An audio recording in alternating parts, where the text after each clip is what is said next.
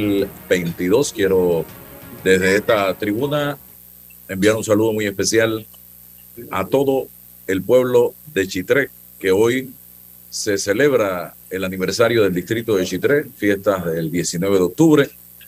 También eh, se celebra aniversario de distrito en Los Pozos, en La Pintada eh, de Coclé y también en eh, Aguadulce se están celebrando eh, la fecha de hoy como aniversario de los de todos estos distritos que se fundaron un día como hoy. Así que a todos nuestros oyentes en las diferentes en estas diferentes comunidades, distritos del país, un abrazo fraterno y eh, a seguir adelante, eh, echando la patria, el país hacia mejores derroteros. Bien, por acá nos acompaña don Raúl Osa, como todos los miércoles, y vamos a tener un invitado especial, a don Fernando Prado, para que nos hable un poco de eh, un tema muy importante, eh, un estudio que se hizo que plantea las oportunidades para mejorar la reputación de los países latinoamericanos. Pero antes, eh, conversaba con Raúl hace unos momentos porque hay preocupación en el pueblo, en la comunidad, en el, en el distrito de La Chorrera,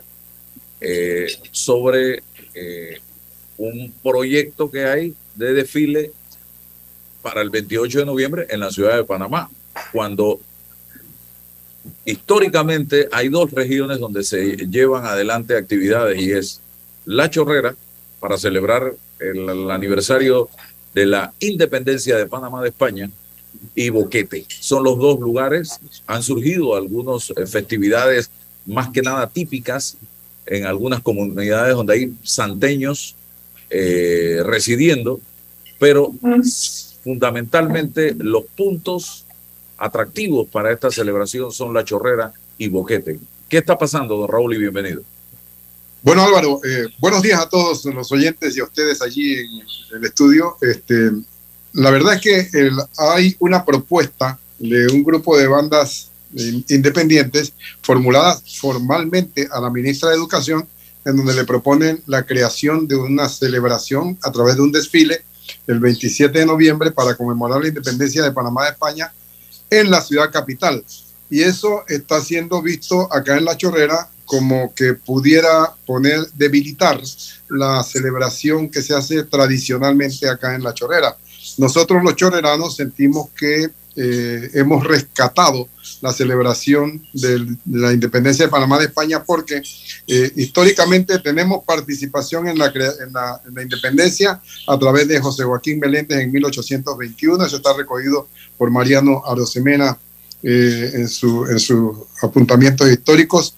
Y tenemos nosotros también este, la, el rescate, porque cuando se produjo la independencia, de, la separación de Panamá de Colombia, entonces solamente se celebró esa fecha, el 3 de noviembre de 1903, y nos olvidamos los panameños de la independencia de Panamá de España. Entonces, a través de un grupo de educadores chorreranos, se eh, creó el certamen nacional de poesía patriótica y el concurso nacional de bandas en celebración de la independencia de Panamá de España, y eso rescató la celebración desde 1960, hace 62 años ya, que estamos celebrándolo y luego se fue extendiendo a distintos puntos del país. Sin embargo, este, eh, crear un desfile nuevo en la ciudad capital pudiera debilitar las celebraciones que hacemos acá en La Chorrera y por eso hay una reacción de las autoridades y de la población en general en defensa de esto y le pedimos a la ministra de Educación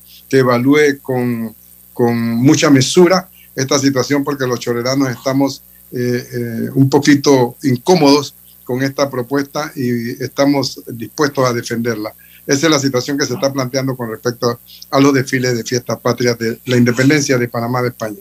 Sí, y más que un bien, pudiera estar haciéndole daño a una actividad que precisamente pudiera estar dinamizando la economía de esta región que también ha sido eh, víctima del el golpe que nos ha dado la eh, pandemia de estos últimos dos años y medio. Así que esperemos que la ministra recapacite al respecto y que eh, se tomen las decisiones consultadas y que se tengan que tomar en beneficio de los chorreranos principalmente y también de los boqueteños que celebran esta festividad.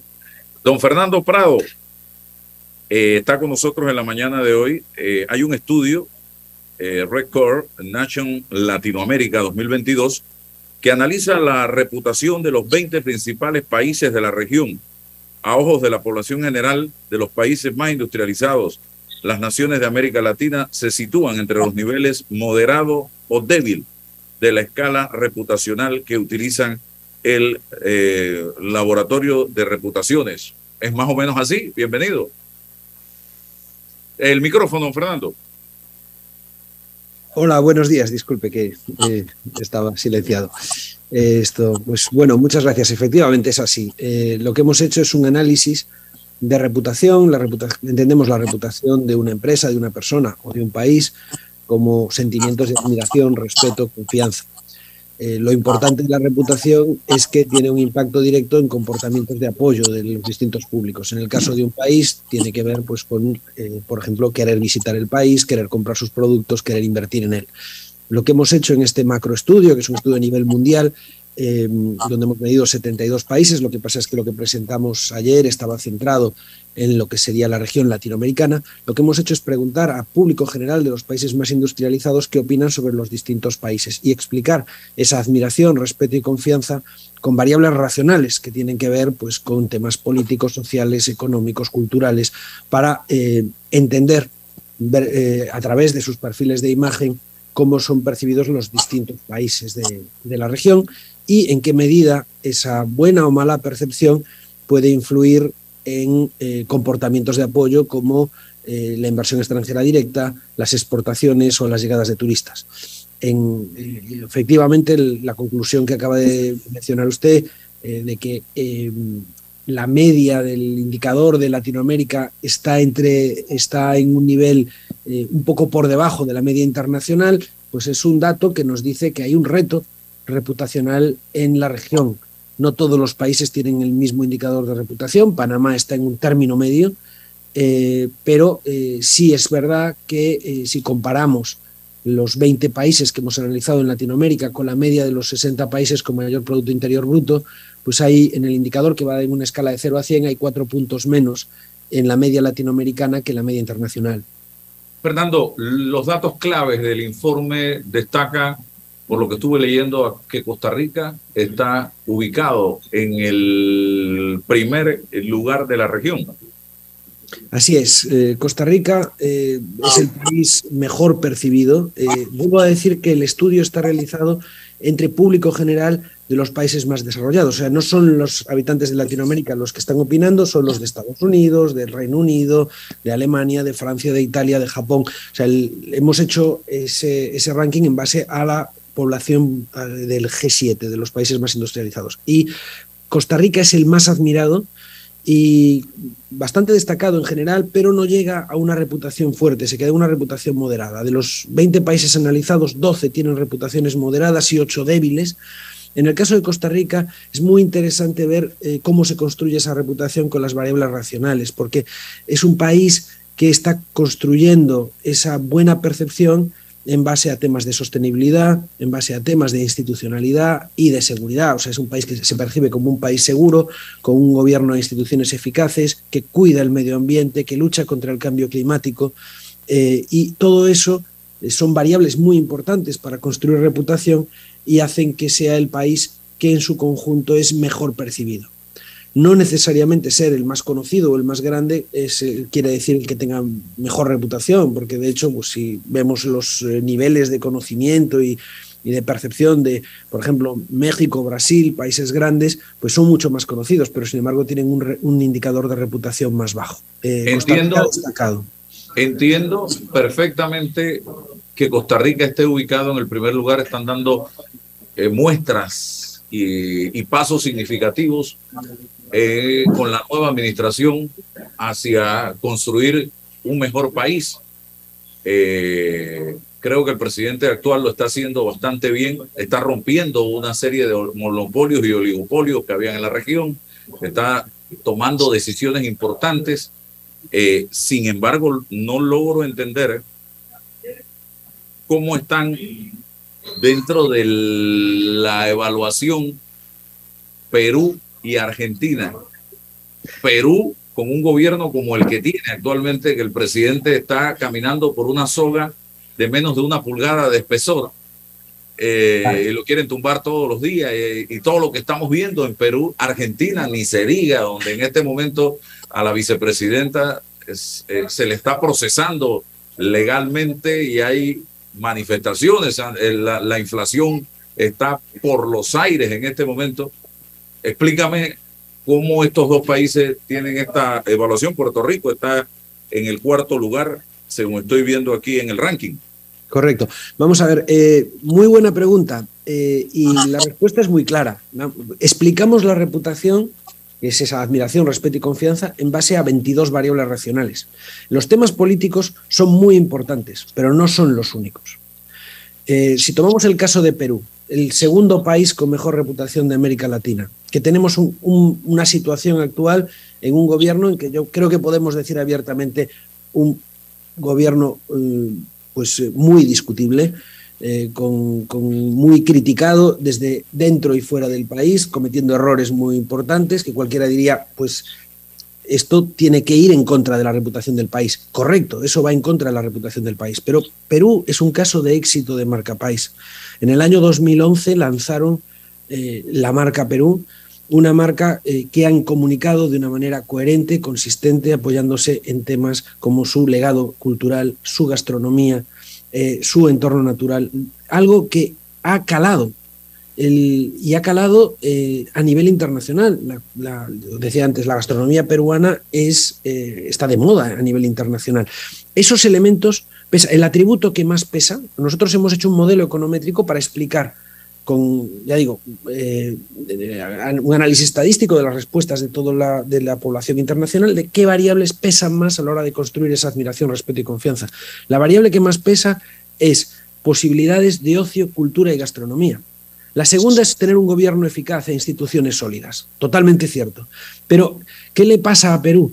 Perú ha conseguido, y vuelvo a decir que esto es un estudio hecho en países emisores de turistas, de inversión, pero que están lejos y que no son necesariamente los que más conocen la realidad diaria de cada uno de estos países. Si hiciéramos el análisis dentro de América Latina, probablemente los problemas políticos que está teniendo Perú y Argentina influirían mucho más en la percepción general del país. Pero aquí están, están influyendo muchas variables que, como digo, tienen que ver con la cultura, el, tener gente amable y simpática, el entorno natural, y todo eso, en el caso, por ejemplo, de Perú, que hemos visto eh, históricamente que es un país que ha construido muy bien esa marca país, pues le, mantiene ahí arriba. O sea, en el caso de, de Costa Rica, sin duda, podemos comparar realidad y percepción y vemos que en general pues una cosa acompaña a la otra y es lo que le mantiene destacado en, el la primera posición. Pero los que vienen detrás no nos basemos solamente en los problemas políticos que tienen en la actualidad y que yo estoy completamente de acuerdo con usted. O sea, de hecho, eh, cuando comentaba los resultados de Perú con mis colegas peruanos, con los partners que tenemos en el país, eh, me decían, uy, esto aquí se va a entender muy mal en la situación actual.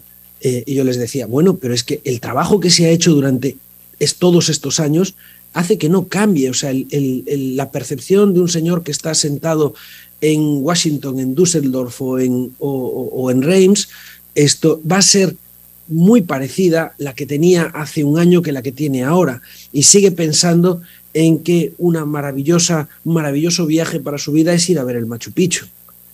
Eso, eso, es, eso es lo que, lo que al final construye una marca país, no solamente la política, pero la política también. Eh, es muy interesante algunas de las variables que han subido a los puestos más altos, digamos, de la importancia, que quiere decir las expectativas de la, opinión pública. Por ejemplo, en el día de ayer, cuando hacíamos la presentación, hicimos un análisis detallado del tema de la lucha contra el cambio climático. En estos momentos ha pasado a ser una variable de altísima importancia, es la cuarta con más importancia de las 22 que hemos analizado. Por ejemplo, Costa Rica lo está haciendo muy bien en, en, ese, en, ese aspecto. Y de hecho, las Si hay un país donde lo verde es importante, es precisamente Costa Rica. Mucha gente llega a Costa Rica, yo acabo de ir a Costa Rica este año, hace un par de meses, y veía tanto verdor en Costa Rica y hablaba precisamente con un abogado costarricense eh, que ha estado en el sector público en reiteradas ocasiones y me decía que para los costarricenses el medio ambiente es vital, es importante.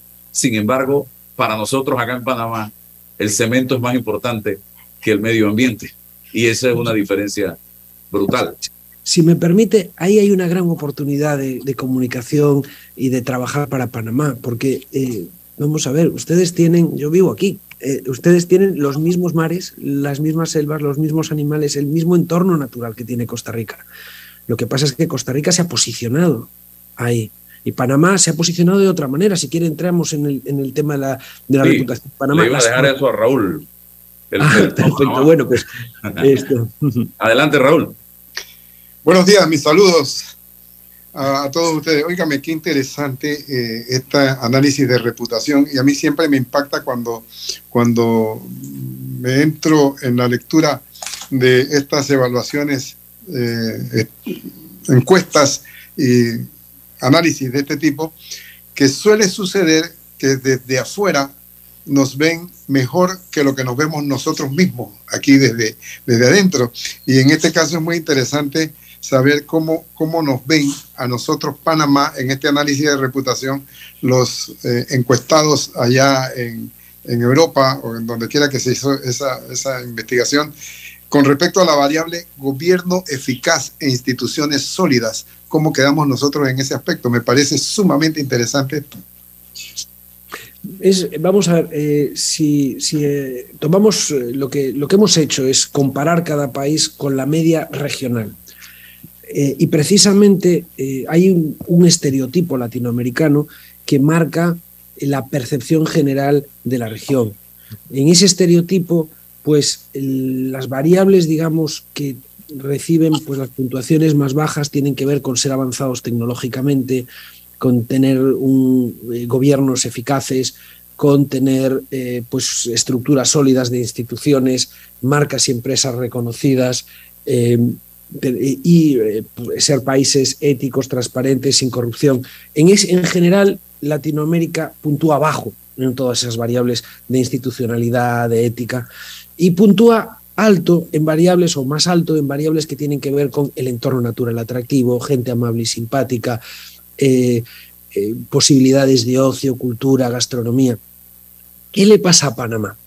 Panamá, cuando lo comparamos, o sea, cuando lo miramos en el, en el absoluto, pues tiene una percepción similar al estereotipo latinoamericano, porque en la mente de los, de los consumidores, de los inversores eh, que están en Europa, en Estados Unidos, en, en Japón, la percepción es eh, muy similar, no, no tienen el conocimiento para diferenciar bien entre los distintos países. Las diferencias no son tan grandes, pero cuando nos metemos a analizar precisamente esas diferencias y vemos a Panamá, donde destaca con respecto a los otros países precisamente es en, elementos como el que usted me está preguntando, como el tema de considerar, que tiene un gobierno e instituciones eficaces. Claro, lo estamos comparando con, países como los que acababa de mencionar el señor Alvarado, con, con, Perú, con Argentina, con Brasil, con, con los, el resto de países de Centroamérica, con Honduras, con Guatemala. Entonces, claro, en, en la foto general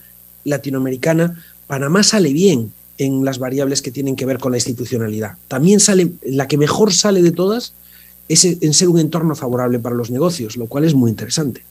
Eh, sale, sale también bien en, otras variables que ya digo, en general tienen que ver con, eh, con ser un país eh, pues que, digamos, que desde la institucionalidad y desde la economía, pues está bien posicionado. gestión eficiente de recursos, de recursos públicos, tecnológicamente avanzado a Panamá se le percibe más avanzado tecnológicamente que a sus vecinos de la región. Siempre estamos hablando no en relación, no estamos comparando Panamá con Suecia, estamos comparando Panamá con la media de los 20 países de la región. Y ya digo, ahí eh, precisamente en variables en que intuitivamente podríamos decir que podríamos estar mejor como gente amable y simpática, entorno natural, eh, Panamá puntúa por debajo de la media de la región. Pero claro, es que esa es la percepción que se tiene de, esos países. Pensamos en Brasil y pensamos en un entorno natural fantástico, gente amable y simpática, pero luego un país corrupto, con, con, instituciones más débiles, con líderes menos respetados, etcétera. ¿no? Pues esa es la, esa es un poco la percepción de Panamá dentro de la región. Tiene una percepción mejor como entorno para hacer negocios y también una percepción mejor en la parte institucional. Sin embargo, no llega a las medias latinoamericanas en los temas. Bueno, la, mayor debilidad de Panamá es curiosa, es un atributo que pesa poco para construir reputación, pero que seguro que ustedes lo van a entender muy bien, es éxito deportivo. Mm, mira, no haber, eh, eh, eh, no, haber, conseguido ir al mundial, a lo mejor, o no sé, pues es lo que, lo que al final le, le da la valoración más baja, pero esa valoración no es la más importante. Fernando, yo aprendí, y Raúl me imagino que también, cuando estábamos en el colegio, en la escuela, nos calificaban de 1 a 5. 5 hmm. excelencia, 3 regular, eh, y ya uno fracaso total, menos de tres fracasos. Si nos vamos a, ese, a esa forma de calificar, ¿dónde estaría Panamá en este momento en número de 1 a 5? Estaría en el 3, estaría en el 3 claramente. Y me llama la atención, Raúl, eh, que nos vean, esto que nos vean así, desde afuera, me recuerda a mi madre cuando decía, claridad para la calle, oscuridad para la casa porque Panamá en institucionalidad no llega al 3, para nosotros los panameños, no llega al 3. En eficacia, permíteme Fernando, en eficacia de gobierno tampoco veo que llegue al 3 para nosotros los panameños, nos están viendo mejor afuera. Eh, Panamá es un país donde la corrupción ya no está debajo de la alfombra. Ya eso es Vox Populi, el tema de corrupción y de la justicia que no funciona, porque aquí no hay certeza del castigo realmente y eso es lo que nos está carcomiendo como un cáncer a los panameños, que no hay certeza del castigo.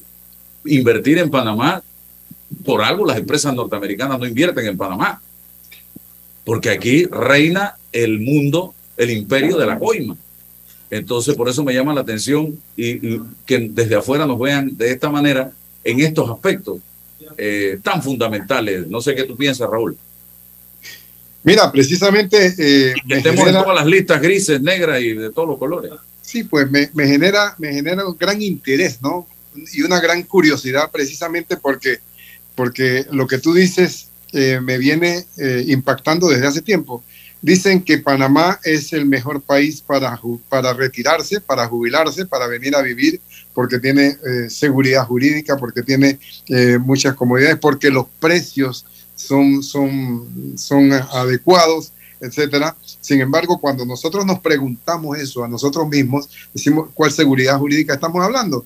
Mira en este momento cómo están los asaltos a los bancos, los, robos en aumento, las situaciones.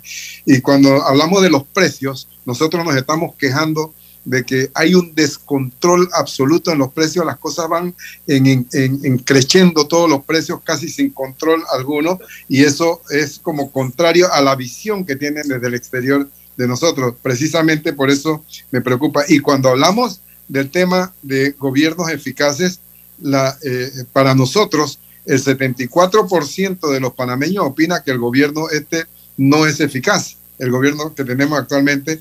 Y cuando hablamos de instituciones sólidas, nosotros criticamos mucho a la Corte Suprema de Justicia y a las distintas instituciones, y sobre todo en aspectos de corrupción. Entonces, eso contrasta drásticamente con la evaluación que están haciendo de nosotros. Eh, sin embargo, me alegro que nos perciban así y sigo investigando por qué nosotros nos vemos como nos vemos y por qué nos ven de otra manera eh, desde afuera, con interés en venir a vivir acá, a Panamá.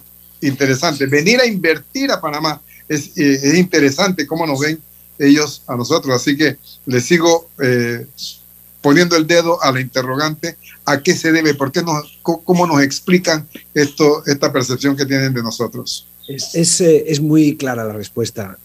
Vamos a ver, esto es general en, todos los países. Cuando nosotros analizamos los temas, por ejemplo, de corrupción, eh, cada, los ciudadanos de cada país ven en los periódicos, leen, escuchan en la, en, la tele y en la radio las noticias de casos de su país.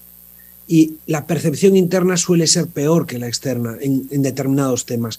Sin embargo, eh, y aquí además tenemos que pensar muy claramente en que hay países muy conocidos eh, con estereotipos muy marcados y otros que tienen un nivel menor de conocimiento. Entonces, cuando nosotros le preguntamos a un alemán, le preguntamos eh, a un italiano sobre Panamá, no tiene la eh, imagen que tiene, por ejemplo, de Brasil o de México de países corruptos.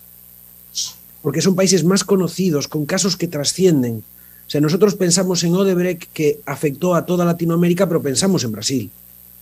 Esto, pensamos en, y en, en general, esos estereotipos marcan más a los países, digamos, que, tienen, que los tienen más, más claramente marcados. Por ejemplo, inseguridad, narcotráfico. Pensamos en Colombia.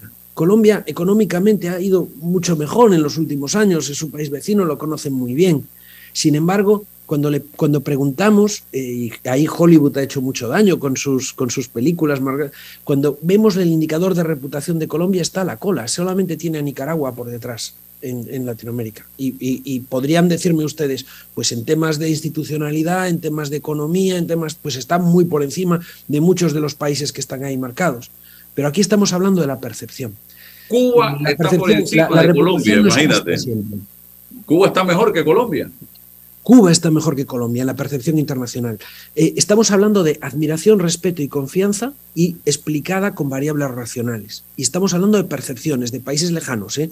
Cuando hemos hecho estos estudios midiendo dentro de la población latinoamericana, que este no es el caso, las valoraciones son diferentes. O sea, países, por ejemplo, aquí hemos visto Costa Rica sale el mejor. Por ejemplo, cuando preguntamos internamente, eh, otros países mejoran mucho. Por ejemplo, Uruguay mejora muchísimo en la percepción, en, reputación, cuando lo preguntamos a los propios latinoamericanos, mientras que, por ejemplo, Perú baja mucho con respecto a cómo sale cuando lo miramos fuera, porque ahí ese, ese trabajo de marca país está más contrarrestado por los otros temas que hablábamos antes.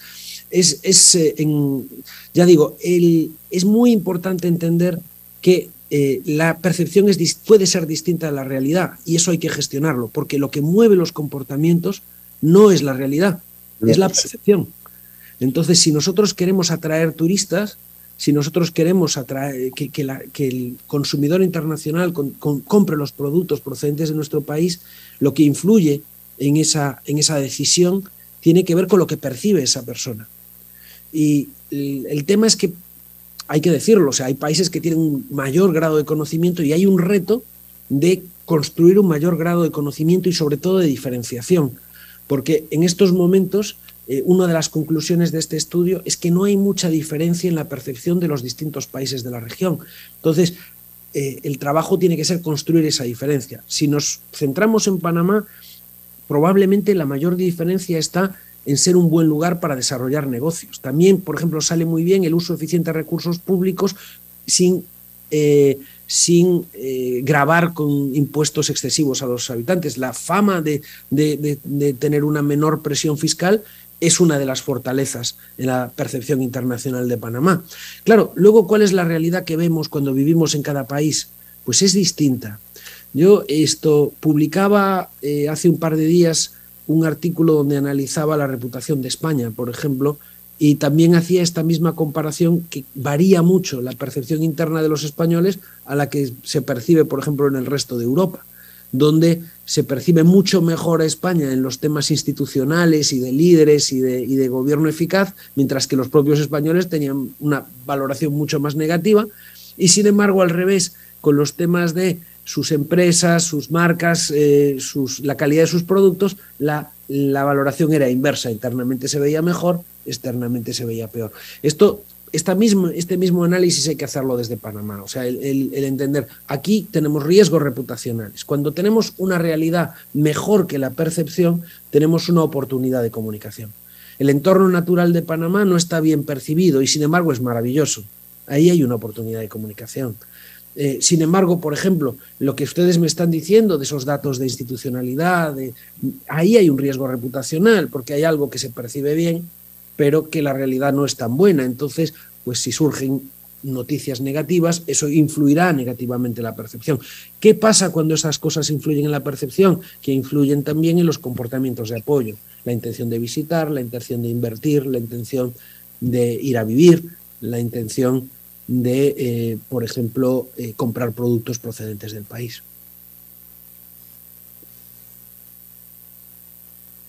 Eh, creo que está silenciado. Está en mute, Álvaro. Ah. Excelente esa plática. ¿Quería preguntar algo, Raúl?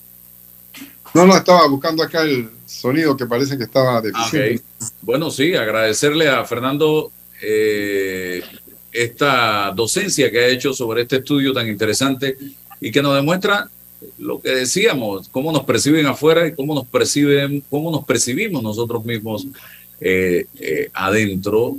Eh, hay mucho que corregir, mucho que de una u otra manera ir construyendo, porque ya ni siquiera reconstruyendo, sino construyendo a futuro y creo que nos veríamos, nos verían mucho mejor de cómo nos ven en este momento y tomando ejemplos de países que lo están haciendo bien. Hace unos días leía una frase precisamente que lo que debemos copiar de los países que llegaron al éxito es cómo llegaron al éxito y no cómo están hoy día, sino cómo llegaron al éxito, cómo lograron subir hasta donde llegaron.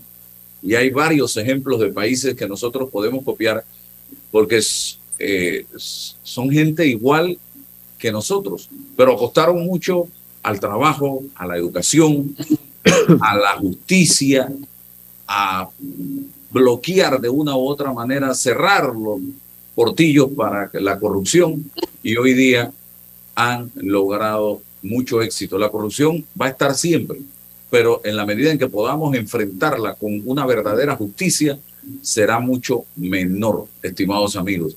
Así que nosotros no tenemos que inventar el agua tibia, tenemos que hacer las cosas de manera correcta y mirando hacia adelante. Y hay muchos modelos a seguir a nivel internacional, pero tenemos que hacer el trabajo y el trabajo se hace desde el individuo mismo, como ser humano, como persona, hasta de manera colectiva. Así es que se logran los grandes cambios y las grandes transformaciones. No esperemos que los cambios vengan de arriba. Comencemos a hacer los cambios desde abajo, de manera individual. Fernando, gracias. ¿Algo más que agregar? Muchísimas gracias. No, eh, es un auténtico placer conversar con ustedes. Creo que me han hecho preguntas muy interesantes que a veces nos hacen pensar. Eh, a su disposición, este estudio tiene muchos más datos si en algún momento quieren que, profundicemos un poco más, pues estamos a la orden. Muy bien, gracias entonces por participar en este programa en la mañana de hoy. Vamos al cambio comercial. ¿Quieres quedar a la altura con tu familia, tus amigos, tu pareja, tu esposo, tus hijos? Prueba 1820, un café 100% de altura. Bueno, yo veo que la carretera acá en Lomacobá está avanzando. Yo me dedico a la venta de frutas y vegetales, abastecos, abarroterías y tienditas. Y uno se pone contento, pues, de que con la construcción de todos estos carriles que están haciendo, voy a poder llegar más rápido allá a la ciudad y voy a repartir todo en menos tiempo y ahorrarme plata en gasolina. Ya falta menos. La ampliación del tramo entre el Puente de las Américas y Arraiján lleva más del 50% de avance. Y al terminar, será más fácil entrar y salir de la ciudad, mejorando la vida de cientos de miles de panameños. Ministerio de Obras Públicas, Gobierno Nacional. El clientelismo político es el peor enemigo de nuestra democracia, porque te quita lo más valioso, la libertad de hacer oír tu voz. Puede venir en forma de regalos o promesas a cambio de tu firma o tu voto, pero no te confundas. Es un delito. Denúncialo ante la Fiscalía General Electoral. Tribunal Electoral. La patria la hacemos contigo. El momento de remodelar tu casa para las fiestas es ahora. Solicita tu préstamo personal de soluciones financieras Mi Éxito, con excelentes condiciones y beneficios. Escríbenos ahora al 6330-2334. Ver condiciones en miexito.net diagonal promociones. Recuerda que vamos donde estés con Mi Éxito Express agua pura riqueza inmensa de vida y salud. Convierte el día en minutos. En línea desde tu hogar puedes realizar tus pagos y realizar cualquier reclamo. Sin filas, rápido y seguro. Gobierno Nacional y dan.gov.pa. Somos agua. Trabajando cada día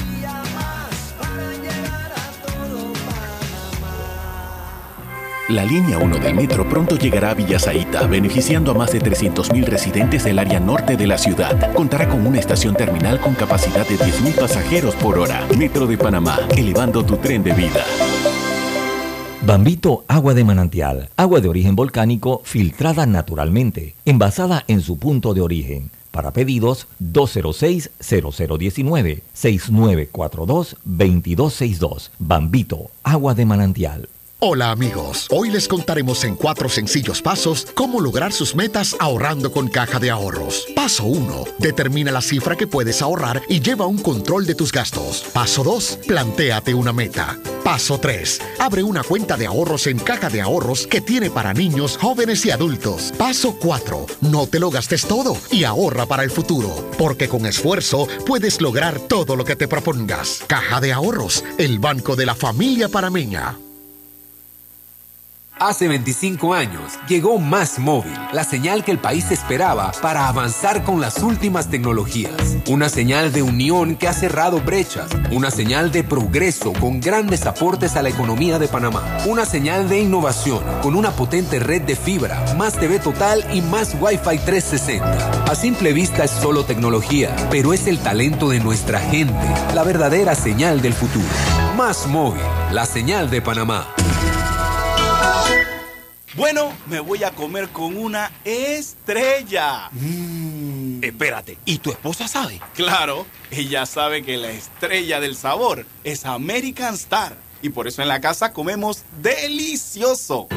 American Star, el tasajo, jamón, chorizos y embutidos más suaves, económicos y con el sabor que le gusta a todos. ¡Oh! ¿Me invitas a conocer esa estrella? Busca la estrella roja y azul American Star, la estrella de tu cocina.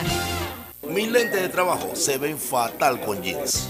En Sosa y Arango hay variedad de aros desde solo $21.95 para jeans, fiesta, playa. ¿Y tienen de marcas? Carolina Herrera, Polo, Nike, Ray-Ban, Guess, Swarovski, Salvatore, entre muchas otras. Óptica Sosa y Arango, tenemos todo para ti. En Panama Ports nos mueve lo que a ti te mueve. En estos 25 años para el puerto y para nuestros colaboradores, cada día representó un nuevo reto, pero gracias a ese esfuerzo, a esas ganas de crecer y de salir adelante, es lo que nos ha llevado a estar donde nos encontramos hoy. Panama Ports, 25 años unidos a Panamá. Déjate llevar por la frescura del pollo melo, panameño como tú. Déjate llevar por la frescura del pollo melo.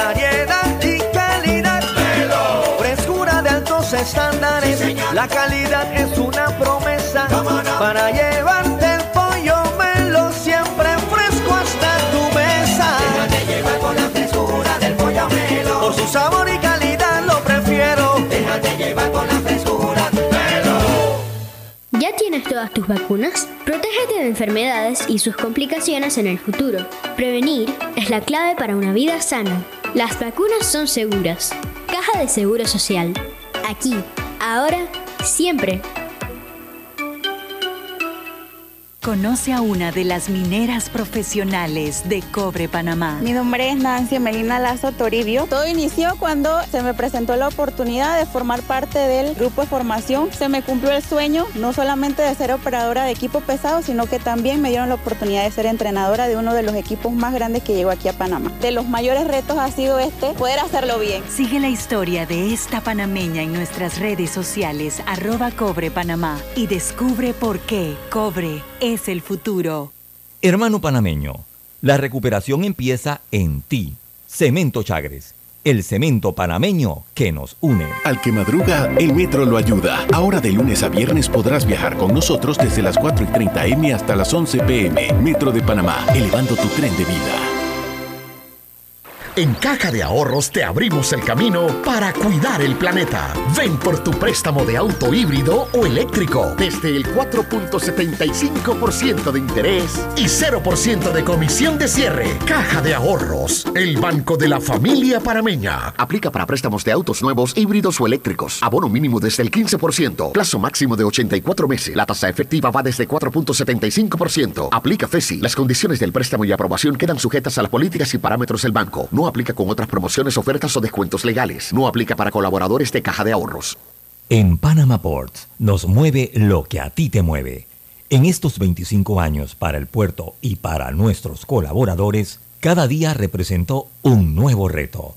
Pero gracias a ese esfuerzo, a esas ganas de crecer y de salir adelante, es lo que nos ha llevado a estar donde nos encontramos hoy. Panama Ports 25 años unidos a Panamá. Paso a paso se construyen los cimientos de la Línea 3, una obra que cambiará la manera de transportarse de más de 500.000 residentes de Panamá Oeste. Metro de Panamá, elevando tu tren de vida. El clientelismo político es el peor enemigo de nuestra democracia, porque te quita lo más valioso, la libertad de hacer oír tu voz. Puede venir en forma de regalos o promesas a cambio de tu firma o tu voto, pero no te confundas. Es un delito. Denúncialo ante la Fiscalía General Electoral. Tribunal Electoral. La patria la hacemos contigo. La emergencia climática es una carrera que estamos perdiendo. Panamá, capital de emociones, Bahía Motors y Los Rabanes te invita este domingo 30 de octubre a la primera carrera concierto Corre contra el Cambio Climático. En el tramo marino, desde las 6 de la mañana, inscríbete ya en www.papaya25.com y dejemos juntos una huella verde en Panamá.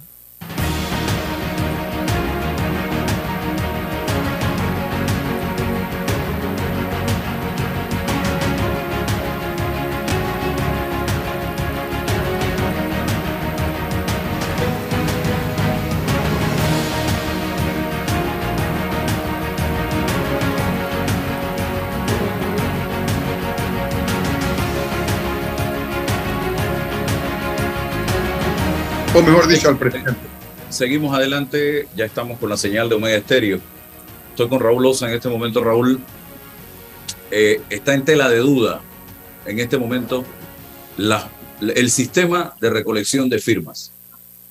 Restarle importancia al hecho de que mil cien firmas, para poner una cifra redonda, en la, una auditoría que se hizo han sido irregulares es una falta de respeto. Ah, no, es que nada más son mil y se han recogido trescientas y pico mil. Es una falta de respeto. Eso es como si usted me dijera, y me perdonan, ah, es que nada más mataron a mil personas y habían trescientas mil. Ah, no, es que nada más se robaron mil dólares de los trescientos mil que habían. Para mí, eso es una falta de respeto, lo reitero una y mil veces por parte de los voceros del Tribunal Electoral al señalar que eso no es importante. Señores, estamos hablando de un acto delictivo, porque cuando usted de manera irregular, de manera irregular, utiliza el nombre y el número de cédula de una persona sin su autorización, usted está cometiendo un delito. Usted está falsificando una firma. Y si eso proviene del activista, ese activista tiene que identificarse y hay que procesarlo penalmente. Y si eso proviene del candidato, peor aún. No solamente debe multársele, porque escuché, ah, que se le va a multar. ¿Qué le van a poner de multa? ¿25 dólares? 100 dólares, 500 dólares, lo que sea. Pero yo estoy totalmente en contra de que solo sea una multa. Porque esa persona que falsificó una firma para beneficiarse, o dos, o diez, o cien, está aspirando a ocupar un cargo público de representante, de alcalde, de diputado, de presidente de la República. Y para eso debe ser una persona honorable. Y esa persona, en este momento, apenas cuando está tratando de ser candidato, ya está cometiendo irregularidades y delitos. Cuando tenga un puesto público donde administre recursos del Estado, ya usted sabe lo que va a pasar. Ya usted sabe perfectamente lo que va a pasar porque esta persona está haciendo lo que tenga que hacer para llegar a ese cargo público y en ese camino puede estar falsificando firmas, puede estar eh, comprando cédula, puede estar regalando bolsas de comida, puede estar aceptando dinero del el narcotráfico o de bandas criminales o quién sabe de quién, puede estar vendiéndole el alma al diablo porque quiere llegar, ¿para qué cree usted que quiere llegar? Haciendo todo esto. Entonces, si tú me dices a mí que simple y sencillamente lo vamos a multar, le vamos a poner 5 dólares de multa y que siga recogiendo firmas, lo que mal empieza, mal acaba. Y vamos a tener delincuentes en estos cargos, porque están dispuestos a hacer lo que tengan que hacer para llegar a los mismos. Si fueron los activistas, bueno, entonces ese activista tiene que ser procesado. Y usted va a saber qué va a pasar si ese activista lo llaman a capítulo y lo sientan en la silla eléctrica de la justicia, él va a decir, yo recibí instrucciones de el candidato. Tan sencillo como eso. Así que yo espero y confío que eh, hoy Carreira iba a presentar va a presentar eh, denuncias ante el Ministerio Público, que el Ministerio Público investigue y que esto llegue, una palabra trillada hasta las últimas consecuencias, pero es que tiene que llegar, porque aquí necesitamos gente decente, gente honorable, ocupando estos cargos y no delincuentes. Don Raúl Osa. Álvaro, esto que está pasando con respecto a la recolección de firmas tiene una trascendencia terrible para todo el sistema democrático porque pone en entredicho la credibilidad, la confianza y la eficiencia del Tribunal Electoral y de la Fiscalía Electoral. La honorabilidad y la confianza de los propios aspirantes a ser candidatos a la presidencia de la República, a las alcaldías, a, las representaciones corregimentales, a la Asamblea Nacional. Lo pone en entredicho a todo, ponen en entredicho todo el sistema. Mira, Álvaro, lo que se ha demostrado aquí con estas investigaciones es de tal gravedad que puede poner en peligro la misma elección del 2024. Por lo siguiente, no, estoy exagerando, ¿ah? se demostró a través de videos y ha sido aceptado por el propio Tribunal Electoral a través de, de declaraciones del licenciado Osman Valdés que se puede, con la aplicación del Tribunal Electoral, validar firmas en respaldo de candidatos eh, sin la presencia, sin la participación, sin el video, sin la declaración de la persona cuya firma se está validando. Y eso ha sido aceptado por el Tribunal Electoral y se ha, ha sido demostrado en video. Como tú dices, Álvaro, si se pudo demostrar una sola firma, eso quiere decir que se puede hacer miles de veces o que se ha estado haciendo miles de veces. Y ha quedado claramente establecido que se vino haciendo desde recolectando las firmas, desde el primer día del inicio de la recolección de firmas hasta las 11.50 del martes 11 de octubre, cuando el Tribunal Electoral implementó un sistema después de haber confirmado las dificultades que estaba teniendo. Ese cuestionamiento es harto delicado para las consecuencias que debe tener nuestro sistema, porque no solamente, yo, yo había notado, Álvaro, que se venía cuestionando la credibilidad del Tribunal Electoral desde hace rato, que si el magistrado tal, que si se pronunciaron de determinada manera en un fallo en el, en el que no deberían pronunciarse en materia penal, invadieron la esfera, la jurisdicción penal, y se ha venido comentando, criticando la credibilidad del Tribunal Electoral. Pero ahora el propio Tribunal Electoral admite la falla. Hoy el titular de, un periódico de circulación nacional es Tribunal Electoral admite fallas. Eso significa en materia penal eh, el sindicado confiesa la comisión del delito. Es más o menos eh, proporciones guardadas eh, lo que significa. Entonces, ahora nos queda a nosotros la inconformidad de los candidatos señalándose, hay testimonios de personas que han descubierto que su nombre y su firma se ha utilizado sin que ellos hayan participado y han presentado denuncias. Esto nos dice, está pasando esto ahora con el sistema en la recolección de firmas de los, de los aspirantes a la libre postulación y qué estará pasando con respecto a las elecciones de los partidos políticos a nivel interno. ¿Qué pasará en 2024 si el sistema cibernético es mejor que el sistema material anterior o no? Estas cuestiones ya ponen en tela de juicio todo el andamiaje del Tribunal Electoral y esto no le conviene al país y no le conviene a nuestra democracia en lo más mínimo.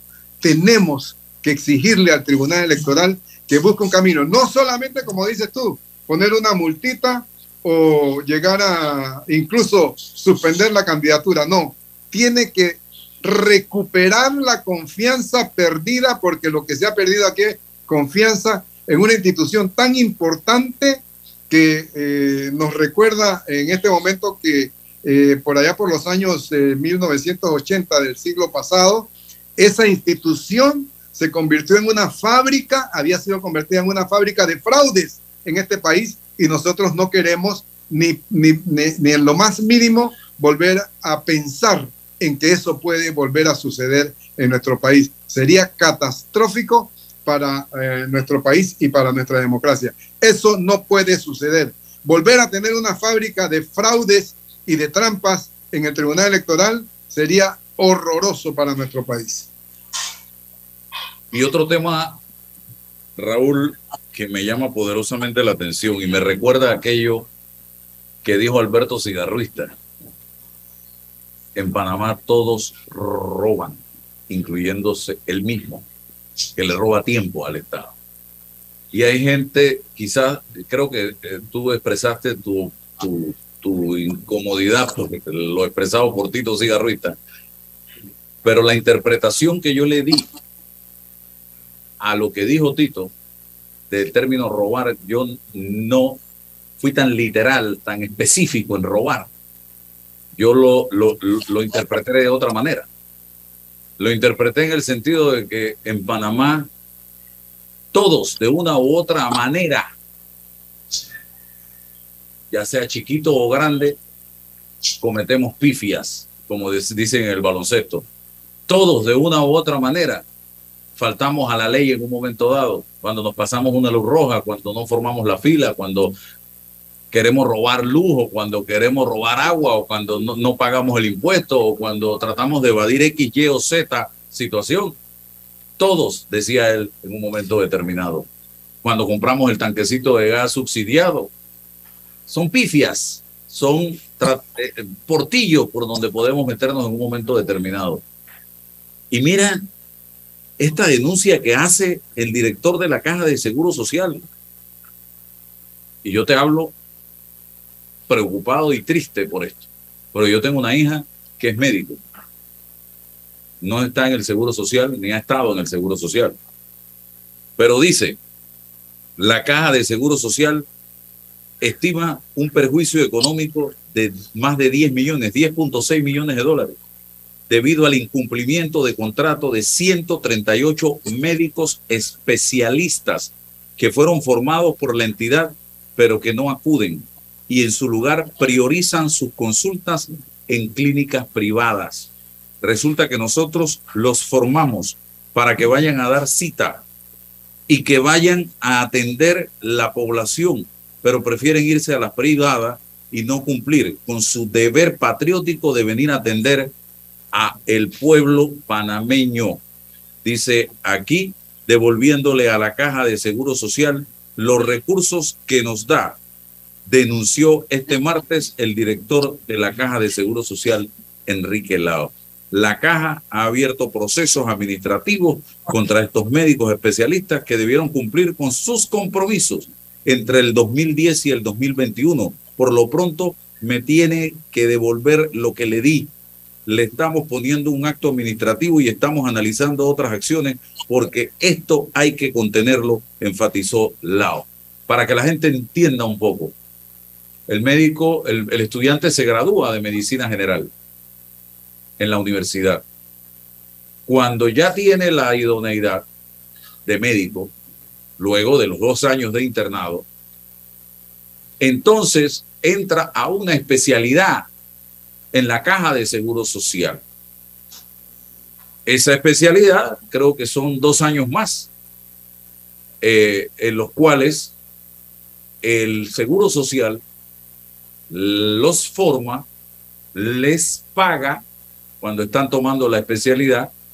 No sé si es dos o cuatro años, no, no recuerdo ahorita mismo, voy a preguntarle a mi hija. Eh, si alguien me puede decir.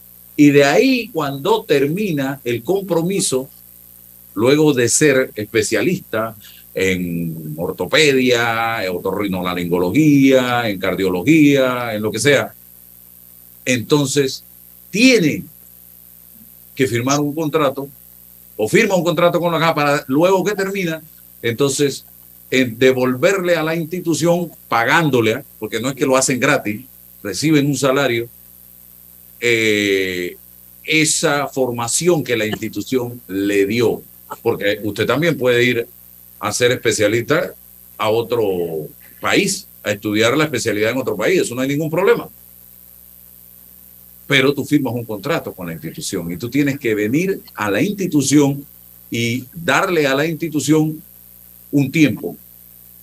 No sé cuántos años son.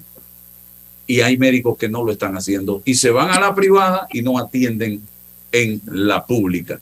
Y eso es robarle al Estado panameño. Me perdonan los profesionales de la salud, pero esto está mal. Eso es como el que viene becado eh, eh, creo, no, creo que es en el tema de los préstamos del IFARU, eh, y, no lo paga, evade el préstamo, es exactamente lo mismo.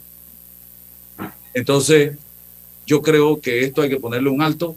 Y también la institución debe darle un seguimiento permanente a ese médico que formó como especialista para que tenga también los recursos y las herramientas necesarias para cumplir con ese compromiso que es recíproco, es mutuo, es entre dos partes. No solo tiene que cumplirlo el médico, también el seguro tiene que aportar las herramientas necesarias para que ese profesional de la medicina pueda hacer su trabajo. Raúl. Desde hace algunos años se viene denunciando este punto y la Caja de Seguro Social ha tardado en hacer público el concepto. Yo felicito al doctor Lau porque ha exigido los derechos de la Caja de Seguro Social, que son los derechos de sus dueños, de los, nosotros los asegurados. Y creo que aquí hay que hacer una separación. Siempre las universalizaciones o las generalizaciones son, resultan inexactas y resultan injustas. No todos, pero sí es cierto que los 138 que han sido mencionados en esa, en esa están haciendo de alguna manera una conducta que lesiona los intereses del Estado y específicamente de la Caja de Seguro Social. Es decir, pudiéramos decir, están robando. Pero eso no significa que Tito Cigarrita tenga razón en que todos, absolutamente todos robamos, porque hay pecatas minutas que no son, no son robos, son sencillamente incumplimiento de, de, algunos, de algunos deberes éticos o ciudadanos. Pero el tema, Álvaro, es que aquí no se justifica que habiendo tanta queja de nosotros los asegurados, que vamos a buscar una cita con los especialistas y se fue de vacaciones o simplemente no llegó a trabajar hoy y perdemos todo el día para ah, una cita que teníamos por meses reservada y la perdemos y eso es una injusticia. Y en este caso se trata de eh, especialistas que han sido formados pagándole y que tienen un costo de, creo que dijo, de 10 millones de dólares lo que se ha invertido en esto para que presten servicios en sus especialidades cuando ya se gradúan como especialistas en algunos puntos del interior de la República en donde son necesarios y no lo quieren hacer porque quieren permanecer en, el gran, en la gran ciudad, en la capital, prestando sus servicios por asunto de rentabilidad. Ellos tienen la obligación moral y la obligación profesional y la obligación legal de cumplir con las, los pactos contractuales que firmaron y deben ir a cumplir eso. No cumplirlo es robarle al Estado y en eso estoy plenamente de acuerdo contigo y con el doctor Lau, y es bueno. Y tenemos que respaldar como ciudadanos que esa reclamación administrativa se formule, se exija que devuelvan lo que se le ha pagado o que cumplan con la obligación de prestar el servicio. Ayer nomás tuvimos un incidente en la familia, en el hospital Nicolás Solano, no hay cardiólogo, porque no hay cardiólogo, porque se supone que no hay suficientes especialistas. Sin embargo, en, las, en la ciudad capital los cardiólogos se tropiezan los unos con los otros por asuntos de rentabilidad. Esta situación tiene que resolverse pronto y yo respaldo como ciudadano y como asegurado la medida del doctor Lau en este caso. Le reclamo muchas otras, pero en este caso lo respaldo completamente. Bien, muchísimas gracias, eh, don Raúl Osa, por compartir con nosotros. Interesante eh, el programa. Aquí me llamó un amigo que dice que va a tener hoy una reunión eh, con la ministra de Educación. me pidió tu número para ver si se lo da.